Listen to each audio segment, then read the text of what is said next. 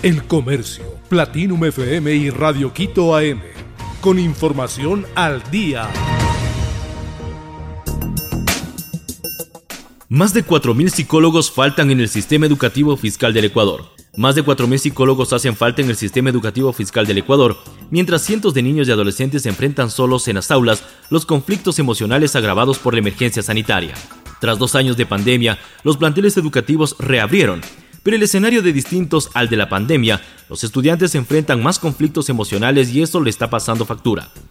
Chicos atemorizados por los malos tratos de los padres o de los profesores, conflictos entre alumnos y bullying, desinterés por estudiar y angustia por las bajas notas, dolor por la ausencia de los padres y miedo a la soledad.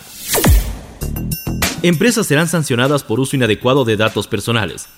Desde el viernes 26 de mayo entró en vigencia la sanción para las empresas que incumplan con lo establecido en la Ley de Protección de Datos Personales. Con esto se acabaron las llamadas o mensajes de empresa u operadores a quienes nunca entregó sus datos. La normativa establece que cada persona tiene la titularidad de sus datos personales. Esto quiere decir que es dueña de su información y nadie puede utilizarla sin la debida autorización. Además, la ley obliga a las entidades públicas y privadas a consultar al usuario o cliente si pueden usar o no su información personal.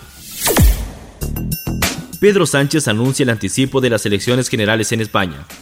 El presidente de gobierno español Pedro Sánchez anunció este lunes 29 de mayo el adelanto de las elecciones generales en España al domingo 23 de julio, tras el mal resultado de su formación, el Partido Socialista en los comicios municipales y regionales del domingo. Sánchez manifestó que el adelanto electoral obedece a los resultados en los comicios del domingo para ayuntamientos y varios gobiernos regionales que han puesto la pérdida de poder institucional de las socialistas. Estos comicios certificaron un giro hacia la derecha en España, con la victoria del conservador Partido Popular.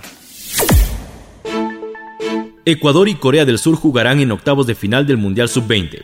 Corea del Sur terminó segundo de su grupo y se medirá a la selección de Ecuador en los octavos de final del Mundial Sub-20 de Argentina. Los asiáticos igualaron 0 a 0 con Gambia este domingo 28 de mayo, en la última fecha del grupo F del Mundial Juvenil. Corea del Sur se quedó con la segunda casilla tras sumar 5 unidades, Francia se estableció en el tercer lugar con 3 puntos y Honduras terminó último solo con una unidad.